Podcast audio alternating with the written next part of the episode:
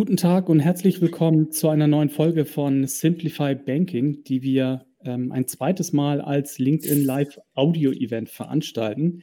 Das heißt, äh, Sie, liebe Zuhörer, ähm, sind wieder live dabei und können uns während des Events ja, live hören, mit uns agieren. Also mit uns heißt mit mir und meinen Gästen. Äh, letzte Woche war, äh, letztes Mal war das Banking as a Product. Heute sprechen wir über Data as a Product, Fantasie oder neues Geschäftsmodell für Banken. Und bevor wir da vielleicht weitermachen, natürlich erstmal äh, möchte ich meine Gäste begrüßen. Das sind zum einen äh, Dr. Selvam Damotarand von Roland Berger, Dr. Michael Herbst und Jens Diekmann von der PPI AG. Und ich würde sagen, liebe Kollegen, stellt euch doch am besten mal selbst kurz vor, wer seid ihr und was macht ihr in den jeweiligen Unternehmen? Ich würde sagen, selber, fängst du einfach mal direkt an? Ja, das kann ich gerne machen. Ähm, erstmal schön hier zu sein und mit euch zu diskutieren. Und ich halte die Vorstellung auch kurz. Mein Name ist Selvam Damotaran. Vor Urzeiten hatte ich einen Hintergrund in der Physik und habe mich damit damals schon mit Datenanalyse beschäftigt. Ich bin aber seit hm, 22 Jahren jetzt in der Beratung, habe mich sehr lange mit äh, Modellierung, äh, Data Analytics um, naja, schwer getan will ich nicht sagen, auch wenn es manchmal schwer fällt. ähm, seit 10, 15 Jahren beschäftige ich mit, mich mit der Infrastruktur sozusagen, Data Warehousing und Datenmodellierung und alles, was mit Datenverarbeitung zu tun hat. Seit einem Jahr bin ich Partner bei Roland Berger und dort zuständig für das Thema Data Platforms und Infrastruktur und das überdeckt alles von Datenstrategie, Datenmanagement, Data Governance, Data Datenprozesse, als auch der entsprechende Tech-Stack. Und das heißt alles, was mit Datenintegration und Datenhaltung zu tun hat. Und das mache ich weltweit für verschiedene Branchen, aber insbesondere auch für die Finanzbranche. So, und dann jetzt weiter zu Michael. Ja, danke, Selvam. Dann übernehme ich mal. Ähm, Michael Herbst, ich bin jetzt seit zehn Jahren in der Beratung von Banken bei PPI. Ähm, ähnlich wie Selvam, ursprünglich auch aus der Hochenergiephysik, ähm, dort promoviert und Daher natürlich auch äh, eine Affinität zu Daten, Insights und Data Discovery. In den letzten Jahren habe ich viele unterschiedliche Themen bei Kunden bearbeitet, äh, im Risikomanagement und in Finance-Bereichen. Ähm, Projekte haben immer was mit Daten, Datenverarbeitung oder Datenstrategie zu tun, aber auch insbesondere mit Governance-Anforderungen ähm, wie wir sie zum Beispiel unter BCBS 239 ähm, in der Breite ausgerollt haben. Ähm, genau, bei PPI habe ich auch ein Team, was sich mit Datenthemen, ähm, aber auch mit Organisationstransformationen und ähm, im Prinzip diesem ganzen Bereich Daten und gutes Datenmanagement beschäftigt. Dann gebe ich mal weiter an Jens. Ja, gerne. Danke, Michael. Ja, genauso wie selber freue ich mich auch heute ganz besonders mit euch, mit Ihnen zu, zu diskutieren und äh, an diesem Live-Event teilzunehmen. Äh, für mich zum ersten Mal, also Premiere. Mal gucken, wie das, äh, wie das klappt. Fühlt sich schon mal ganz gut an. Ähm, ja, und genauso wie selber bin ich auch seit 22 Jahren jetzt im Beratungsgeschäft unterwegs und dabei im Prinzip ausschließlich in der ähm, Datendomäne, da Data Warehouse, ähm, äh, ETL-Strecken programmiert, äh, BI-Reporting, Analyse und das bei allen möglichen großen deutschen Banken. Und seit ja, ungefähr drei Jahren habe ich einen Bereich bei PPI verantwortet, wo ich seit ungefähr 15 Jahren arbeite. Ähm, der nannte sich erstmal Data und Analytics und seit letzten Oktober äh, verantworte ich die Unit Banking Data Insights ähm, und daher auch diese Verbindung zu, zu Selvam und ähm, diesem interessanten Event, äh, was äh, Savash äh, heute moderieren wird. Perfekt, super Überleitung. Kollegen, danke für die Vorstellung. Ja, Data as a Product, das, ähm, wie gesagt, sehr aufregendes Thema. Ähm, das heißt, in einer Bank, die ja Daten nicht nur sammelt, sondern sie auch gezielt verarbeiten, kategorisieren und auswerten können, ja, können Daten ja auch ein, ja, ein neues Geschäftsmodell werden. Ne? Also so wie das vielleicht auch bei, bei Netflix ähm, vielleicht auch so bekannt ist. Ähm, dafür benötigt die Bank jedoch ähm, ja eine entsprechende Strategie, eine Datenstrategie. Und das wollen wir ja auch mit euch äh, und in der Gruppe hier einmal äh, diskutieren über so ein Konzept, das, äh, ähm, das hinter einer solchen Dat Datenstrategie auch stehen könnte. In dem Zusammenhang ist aber häufig auch äh, der Begriff äh, Data Mesh gefallen als ganzheitlicher Ansatz, um ja auch solche institutweiten Daten zu nutzen, ähm, aber auch gleichzeitig, gleichzeitig auch diese juristischen Anforderungen zu erfüllen. Und bevor ich da äh, mich um Kopf und äh, Kragen rede, äh, Data as a Product, Data Mesh, ähm, ich würde gerne vielleicht die erste Frage mal an Selvam äh, stellen. Ähm, lieber Selvam, was versteht man unter Data Mesh und Data as a Product? Wie würdest du das äh, auseinanderfriemeln? Naja, Gott sei Dank muss ich das selber gar nicht auseinanderfriemeln. Es gab vor einigen Jahren ein relativ bekanntes Buch oder das bekannte Buch von Samak Benyani, ähm, Data Mesh hieß das im Wesentlichen. Und für diejenigen, die es nicht gelesen haben oder auch für diejenigen, die es schon gelesen haben und wo es äh, etwas länger zurückliegt, äh, sie skizziert Data, Data, den Data Mesh-Ansatz sozusagen anhand von vier fundamentalen Prinzipien. Das eine ist eben diese fachliche Domain Ownership. Und die Zuhörer äh, mögen mir mein Englisch verzeihen. Ich benutze einfach die Begriffe so, wie sie in dem Kontext verwendet werden. Das heißt, Domain Ownership ist einfach der fachliche Schnitt durch einen Businessprozess zu einer Geschäftseinheit. Das heißt, in diesem Fall einer Bank, zum Beispiel Handel, Kredit oder Risikocontrolling. Und innerhalb dieser Domain Ownership werden Daten verarbeitet, verantwortet und sozusagen das, das nächste Element Data as a Product zur Verfügung gestellt.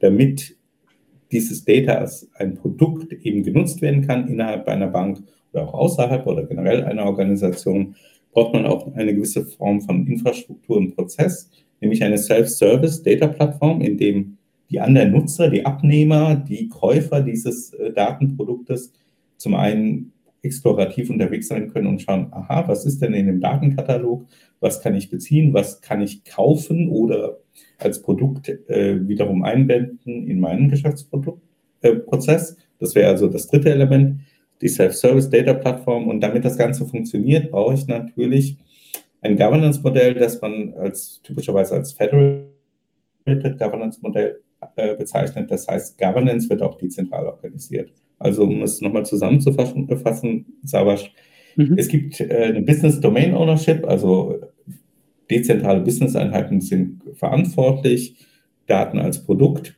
zur Verfügung zu stellen. Die werden auf einer Self-Service-Data-Plattform veröffentlicht. Das braucht auch eine gewisse Technik. Und man braucht eine verteilte Data Governance, damit das Ganze auch funktioniert. Das ist das, was in Data Mesh skizziert wird. Und das sind, denke ich, auch vier Elemente, die ineinander spielen, um Daten als Produkt innerhalb einer Organisation zur Verfügung zu stellen. Mhm. Ja, perfekt, danke. Ähm, selber, wo wir gerade äh, äh, dabei sind, äh, in meinen Recherchen habe ich dann auch häufig gesehen, ähm, dass man auch Daten ja als Produkt äh, äh, innerhalb eines Hauses anbieten kann und auch außerhalb einer Bank beispielsweise. Ähm, wie, wie realistisch ist es aus einer Sicht, dass man das so machen kann, also innerhalb und auch außerhalb diese Daten anzubieten? Naja, also das Klarerweise vor dem Hintergrund der Monetarisierung ist das Anbieten von Produkten außerhalb einer Entität oder einer Bank, Finanzbereich, das große Thema. Äh, da werden wir sicherlich auch im Laufe der Veranstaltung äh, sehen, was die Challenges sind. Aber es ist ja nichts völlig Neues innerhalb von Banken, gerade im Finanzbereich. Also ein ganz bekanntes Beispiel, bei dem schon sehr lange Daten als äh, oder ein Datenprodukt verkauft wird, auch extern, sind Ratings. Also in mhm. Deutschland gibt es mindestens, also es gibt mehrere Organisationen, die Tochterorganisationen äh, von Banken sind im Sparkassenbereich, im äh, Volks- oder im genossenschaftlichen Bereich, aber auch andere Banken bieten ihre Ratings extern an. Und da ist dieser Geschäftsbereich ist Risikocontrolling, die, die bieten ganz klar das Analytics-Produkt an. Ratings sind zu eins. Ein anderes Thema, was auch außerhalb von Banken angeboten wird, ist Bewertung derivativer Produkte. Das wird von verschiedenen ähm, Playern als äh, Software as a Service oder als Business as a Service verkauft, aber dahinter steht die Bewertung.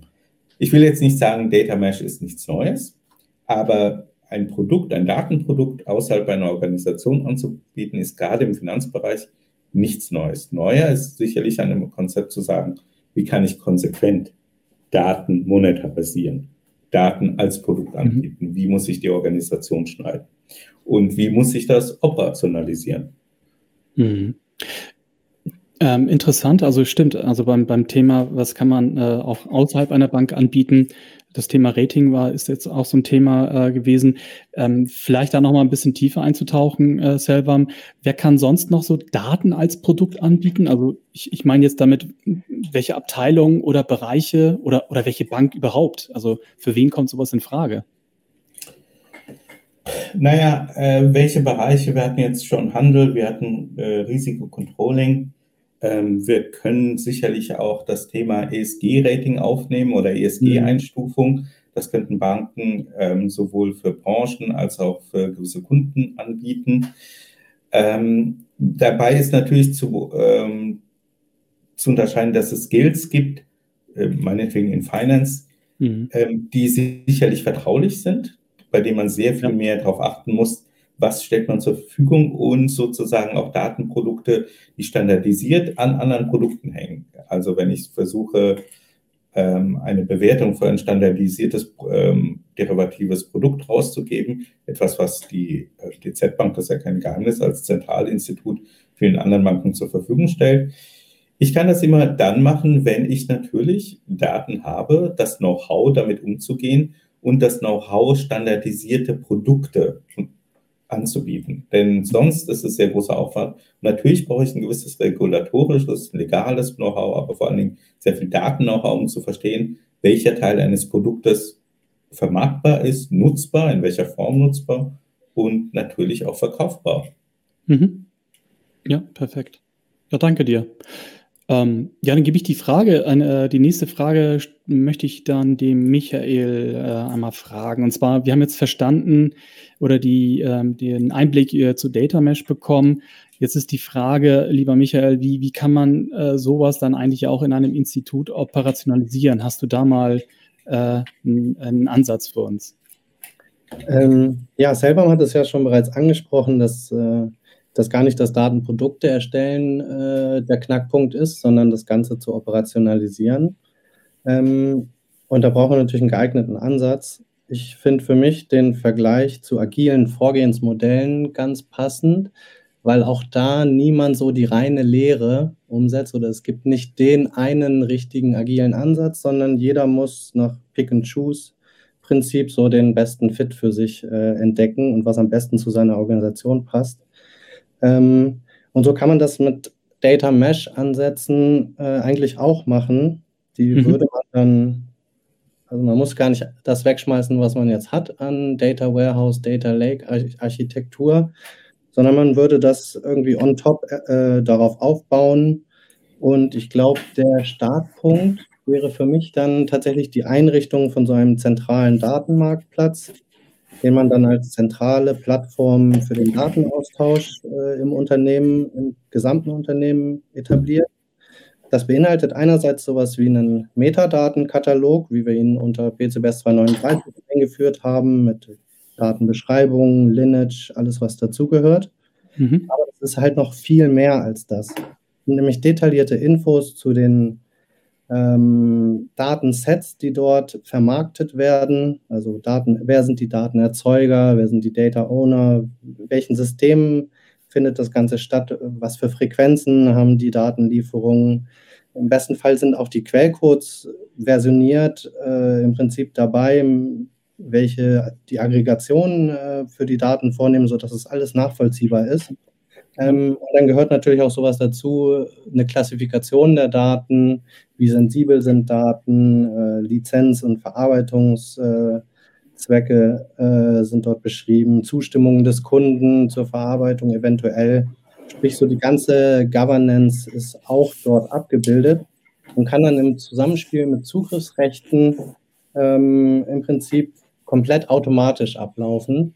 Mhm ähm, sodass im Prinzip von der Frage, wer darf Daten überhaupt anzeigen, also da, wer darf Informationen zu Datensets anzeigen, ähm, bis hin zu, wer darf die Daten dann letztendlich ähm, quasi im Self-Service abonnieren und, äh, und damit quasi Zugriff auf die Daten bekommen.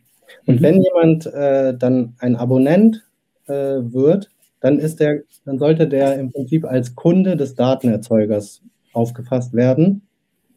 Und dadurch wird das Ganze dann auch nachvollziehbar. Das ist ja heutzutage eines der großen Probleme, dass man meistens gar nicht mehr nachvollziehen kann, wer alles Datenabnehmer ist und Daten mhm. verwendet und für welche Zwecke.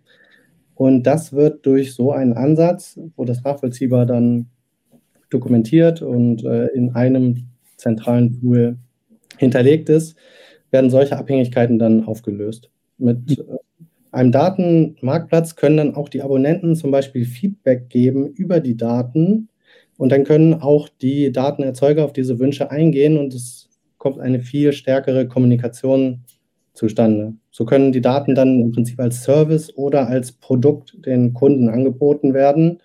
Wie gesagt, mit automatischen Governance-Prozessen. Im Prinzip kann man beim Abonnieren auch direkt die Data Contracts, äh, wenn beide Seiten zustimmen, generieren, die im Prinzip dann die SLAs und was auch immer alle Aspekte der Datenlieferung passen. Und äh, der Abonnent kann auch direkt auf die, das Experten-Knowledge des Datenerzeugers mhm. weil er direkt im Kontakt mit dem Datenerzeuger ist und dazwischen nicht noch ein Data Warehouse oder eine weitere Abstraktionsebene mhm. geht. Und damit shiften sich die Verantwortungen zu den Datenerzeugern. Und das ist im Prinzip so ein Kernpunkt von Data Mesh, von Data as a Product, diese direkte Verbindung. Mhm. Hört sich jetzt erstmal ziemlich kompliziert an, ähm, aber es ist äh, vielleicht eine Trivialität, die man jetzt sagt. Äh, das ist, äh, geht, glaube ich, nach dem gleichen Prinzip. Äh, think big, start small. Äh, erstmal was, was anbieten, was darstellen und den Konsumenten eine Möglichkeit geben, Daten dort auch über diesen Marktplatz zu beziehen und das vielleicht erstmal mit ein, zwei Produkten, vielleicht noch nicht äh, perfekt ausgearbeitet, äh, aber nur so kann es, glaube ich, funktionieren. Hm. Diese Punkte, die Michael aufgeführt hat, alle, alle richtig, alle äh, müssen bedacht werden, aber wenn man es zu granular, zu genau macht, dann kommt man, glaube ich, nicht in akzeptabler Zeit zu einem ersten Wurf. Danke. Ähm, Jens, ähm, vielleicht nochmal deine Sicht, ähm, äh, gerade so als Datenexperte. Ähm, was meinst du, haben die Mitarbeiter einer Bank, eines Finanzinstituts den Wert der Daten erkannt und können sie diesen vielleicht dann auch entsprechend vielleicht für, für diese Zwecke auch heben? Was, was ist deine Einschätzung? Ähm, zum ersten Teil würde ich sagen, ja, das, das ist so. Ähm, das wird ja jetzt auch ähm, durch die Presse getragen. Äh, Daten, ähm, ich finde den Ausdruck ja ganz schrecklich. Ähm. Sag es jetzt, sag es. ich musste es einmal bringen. Äh, äh, und äh, also Daten haben einen Wert an sich. Ähm, das äh, ist im Prinzip allen, allen geläufig, äh, diese, diese Aussage. ich glaube, es ist eher die, die Problematik, ähm, kann man das eigentlich in seinen normalen Arbeitsablauf mit aufnehmen? Ähm, können die Mitarbeiter den, den Wert der Daten heben, in dem Sinne, dass sie sich Gedanken darüber machen, machen können, ähm, welche Use Cases könnte ich denn eigentlich abdecken, welche Produkte könnte ich anbieten und äh, wie kann ich das dann auch äh, wirklich äh, in ein, ähm, ja, in ein Produkt gießen. Ähm, da fehlt zum Teil, glaube ich mal, einfach die Zeit. Das ist äh, mhm. vielleicht ein bisschen platt, ähm, aber es fehlt vielleicht dann auch äh, an dem äh, notwendigen Know-how, an den notwendigen Ansprechpartnern. Und da sind wir bei solchen Themen wie Data Culture, Data Literacy, ähm, die man auch dann in das Unternehmen hineintragen muss, wenn man Daten als ein Produkt ähm, kaufen will, beziehungsweise Produkte aus Daten generieren möchte, dass mhm. die Mitarbeiter auch Verständnis für die Daten aufbringen, ähm, ein Verständnis dafür, was kann denn ein Produkt leisten und wie kann ich es denn, denn anbieten. Äh, das heißt, ich muss auch mein Konzept, was wir gerade besprechen, auch in die Breite tragen und den Mitarbeitern bekannt machen. Mhm. Ja. Dann kann, dann kann es, glaube ich, gelingen, dass der Wert gehoben wird. Okay. Ähm, jetzt vielleicht äh, die Frage auch an Michael, also Thema äh, Datenprodukte, Know-how. Haben denn aus deiner Sicht die Mitarbeiter das Know-how, solche Datenprodukte zu entwickeln? Ähm, wenn nein, ähm, warum? Also nee, wenn, also wenn ja, sage ich, warum ich denke ja, ähm, weil die Datenerzeuger, die können schon heute Datenprodukte erzeugen. Also sie machen das ja auch schon. Mhm. Die Herausforderung liegt, glaube ich, darin, Daten wirklich als Produkt zu verstehen. Und das, äh, ja. das erfordert halt so ein bisschen das, das richtige Mindset dazu aufzubauen ähm, und sich dann auch die Zeit zu nehmen, ähm, diese umfangreichen Informationen zu den Daten bereitzustellen und auch mit seinem Expertenwissen ähm, einen Service um die Daten herum aufzubauen. Mhm. Klar, klar gibt es auch technische Aspekte, wie, wie erfolgt die Bereitstellung aus den Einheiten der Daten dann dezentral, ähm, muss das Know-how vielleicht dann dezentral aufgebaut werden, aber da kann man ja auch zentral unterstützen. Ähm, da muss man halt, äh, wie gesagt, den richtigen Modus finden. Okay, ja. Ähm, wir hatten eben äh, oder vorhin hatte äh, auch der ähm, äh, Michael auch zum Thema äh, Datenmarktplatz als Plattform, also den Aufbau einer, eines Datenmarktplatzes gesprochen. Vielleicht Jens äh, wieder an dich die Frage, ähm, ähm, Thema Know-how, haben die Mitarbeiter, also die IT-Mitarbeiter vor allem auch das Know-how, so einen Marktplatz ähm, bereitzustellen? Was denkst du darüber? Ja, ich glaube, ähm, das Know-how ist vorhanden, also das insbesondere auch das IT-Know-how dafür. Mhm. Und wenn es nicht vorhanden ist, kann man das sicherlich auch äh, extern, mhm. ähm, extern einkaufen. Ähm, das ähm, ist denke ich, nicht so die große Problematik. Es gibt genügend Beispiele von Marktplätzen, äh, wo das äh, gut funktioniert. Äh, mhm. Im Banking-Bereich ist es dann vielleicht noch ein bisschen spezieller, weil ähm, auf Amazon fragt mich keiner, ähm, ob ich jetzt irgendwie irgendeine Regulatorik einhalte, wenn ich da ein Produkt kaufe. Aber das, das muss ich, wenn ich Daten als oder ein Datenprodukt anbiete im Bankenbereich schon irgendwie beachten. Ähm, das heißt, wir sind da bei dem Thema auch äh, Data Governance ähm, und ähm, sowas äh, hatte Michael auch schon angesprochen, äh, mhm. Metadatenmanagement, Datenqualitätsmanagement. Ich muss mich auch darum kümmern, dass mein Produkt äh, eine gewisse Qualität hat. Ähm, äh, ich glaube, selber, du warst es sogar. Äh, du hast mal gesagt, so ein, ein Audi-Vorstand, den kann man äh, nachts um drei wecken und der weiß genau, wo äh, die äh, Qualitätsprobleme bei dem neuen äh, A6 sind. Ähm, das ja. könnte man bei einem Bankvorstand nicht. der, der weiß nicht, wo seine Datenqualitätsprobleme liegen. Das ist eine ganz kleine, bisher eine geringe Menge an Menschen. Die ist schon wesentlich größer geworden durch BCBS 239, glaube ich. Aber es ist trotzdem noch nicht so im Fokus. Ähm, und diese beiden Aspekte, die so richtig zusammenzubringen ähm, und das auch technisch abzubilden, ähm, ist auch zum Teil das Know-how ja an ganz vielen verschiedenen Stellen, äh, auch in der IT das Know-how an verschiedenen Stellen. Ähm, das ist, glaube ich, dann eher die, eher die Kunst. Mhm. Und das Problem damit auch. Ja, genau. Verstehe ich. Ich habe, ich habe, ich muss zugeben, ich habe in der äh, in der Recherche für das Thema bin ich häufig auch äh, auf das Thema gestoßen, dass man auch solche Daten intern auch abrechnen kann und ähm, und das fand ich äh, ein sehr interessantes, einen sehr interessanten Ansatz und habe mich dann aber auch direkt gefragt, ähm, ja, wie kann dann überhaupt so ein Abrechnungsmodell für für für solche Daten aussehen, die man intern bereitstellt? Und dann gebe ich die Frage einfach mal direkt an äh, Michael mal weiter. Michael, kannst du dazu mal sagen, kurz, wie, äh, wie so ein Modell aussehen könnte? Ja, also da gibt es sicherlich auch nicht die eine Lösung für. Mhm. Ähm, das äh, muss, man, muss man dann sich die, glaube ich, die Metriken überlegen, die man da anlegt, ob das jetzt was mit den Abonnenten oder der Art der Daten, der Weiterverarbeitungszwecke der Daten, dem Umfang der Datenlieferung, ob man das dadurch bestimmen kann ähm, und das Ganze dann jetzt bei internem Datenaustausch über interne Verrechnungssysteme, bei externem Datenaustausch kann man eventuell den Wert noch anders bestimmen.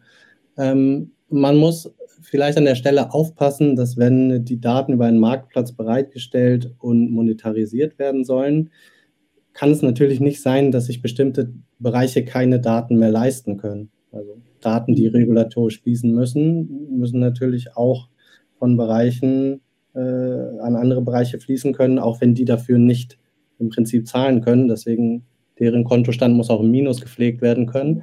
Aber wenn man diese internen Verrechnungssätze anlegt, dann kann man dadurch auch natürlich im Unternehmen Bereiche äh, identifizieren, die viele Daten bereitstellen und Bereiche, ja. die viele Daten konsumieren und kann dann äh, daraus seine Schlüsse ziehen.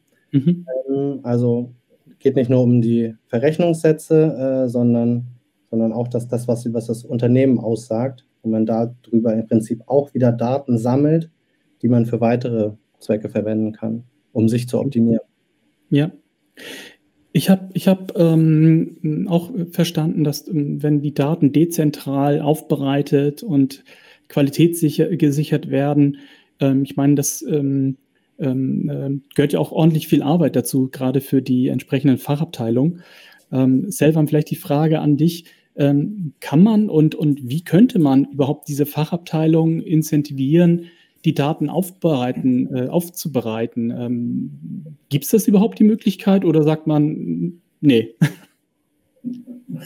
Naja, gibt es natürlich, ähm, wenn wir wenn wir in der Finanzbranche über Incentivierung sprechen, dann sprechen wir heute über häufig das Thema, also kann ich das bezahlen? Also würde ich ein mhm. Subskriptionsmodell zum Beispiel wählen für gewisse Produkte.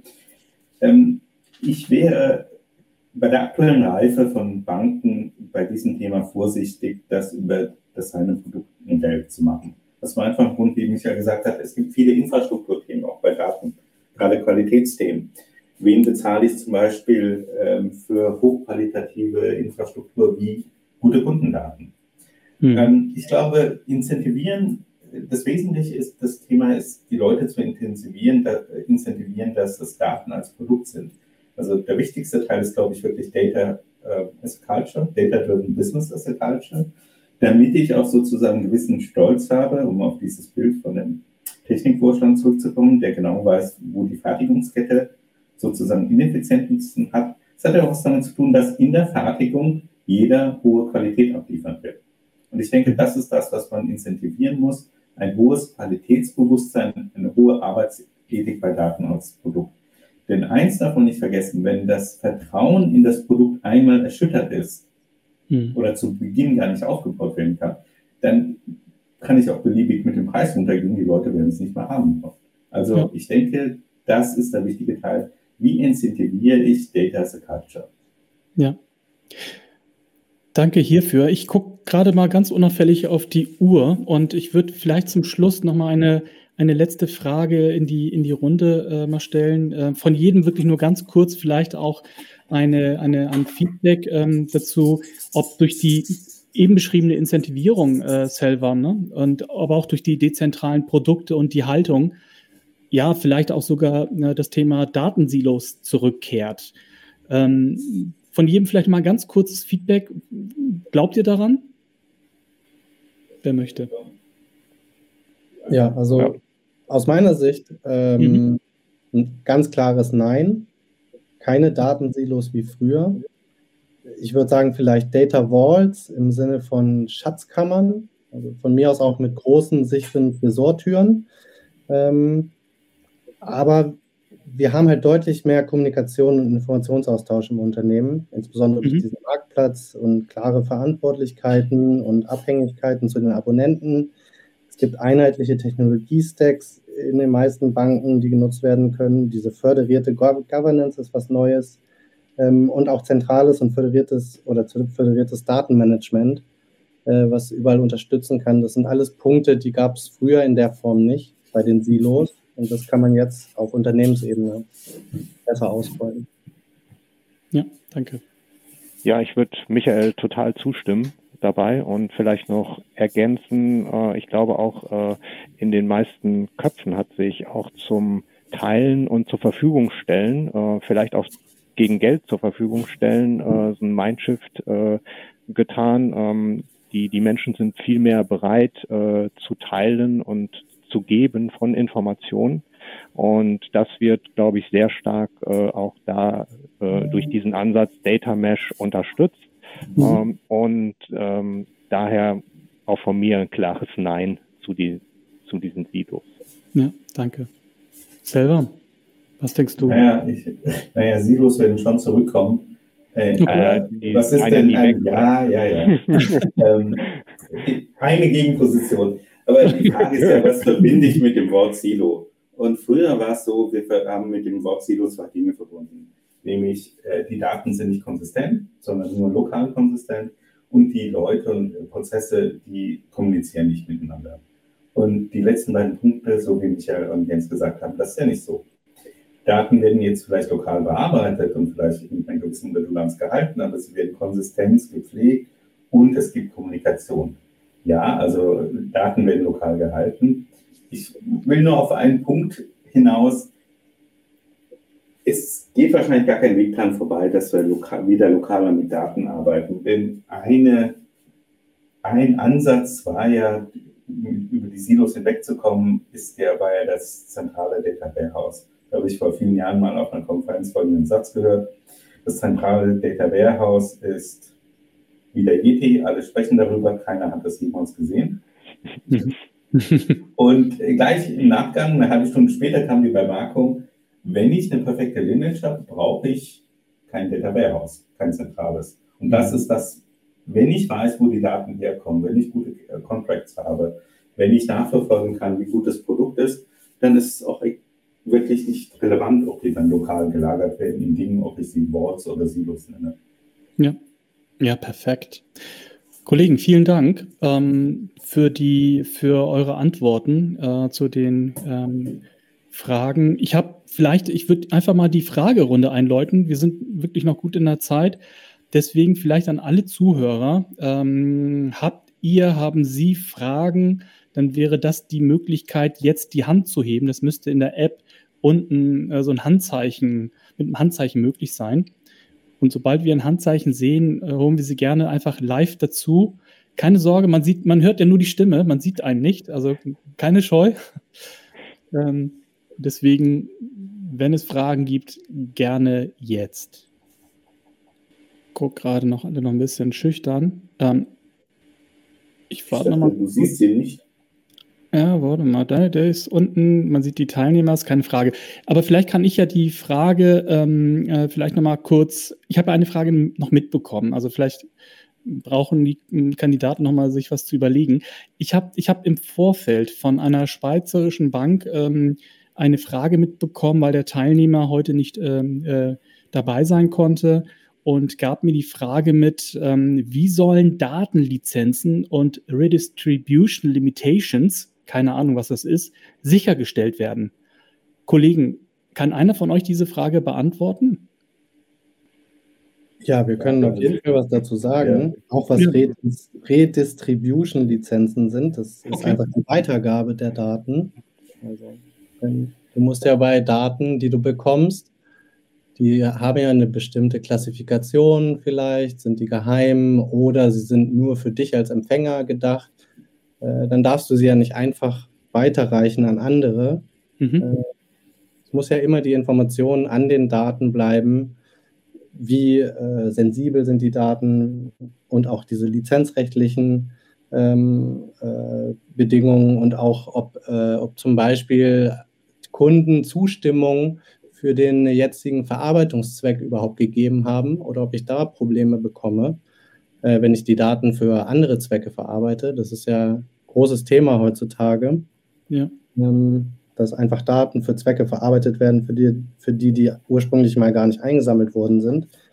Äh, also das muss man immer zu den Daten am besten mit ablegen und darf die Daten eigentlich auch nur weitergeben, wenn diese Metainformationen dabei sind. Okay. Ja, das hängt dann natürlich auch da, davon ab, was der, der Dateneigentümer, also vielleicht bei Banken schon klassisch, der Data Owner da, dazu sagt. Ähm, und es ist natürlich auch ein generelles Problem. Deswegen haben die Kollegen ja auch eben häufiger von diesem Datenkontrakt gesprochen. Daten sind ja ähm, einfach vervielfältigbar. Äh, deswegen äh, kann man sie ja so schön hin und her kopieren, anders als ein analoges Produkt. Und damit ergeben sich völlig andere auch, glaube ich, rechtliche Aspekte. Ähm, da bin ich kein Experte, ähm, will ich auch nicht werden. Äh, da, ist halt ein Unterschied und da ist immer wieder die Frage, wem gehören eigentlich diese Daten und wer hat das Recht darüber zu bestimmen, was damit passiert und wer kriegt dann im Endeffekt auch Geld dafür, wenn man das als Produkt betrachtet. Ähm, Und da gibt es ja durchaus noch unterschiedliche Ansätze. Wie, äh, gehören die Daten demjenigen, der sie bereitgestellt hat oder der Plattform, die sie zur Verfügung stellt oder äh, wem auch immer. Ähm, mhm. äh, zum Beispiel dieser Podcast, den wir heute aufzeichnen, beziehungsweise das Live-Event, äh, wem gehört der denn eigentlich? Also mhm. ähm, ähm, ist das ein, ist LinkedIn hat die Ownerschaft oder die, die Teilnehmer oder äh, du als äh, Organisator? Ähm, ehrlich gesagt, weiß ich nicht, keine Ahnung. Ja. Das war die Folge Simplify Banking. Auf Wiederhören und ich würde mich freuen, wenn Sie in 14 Tagen wieder reinhören.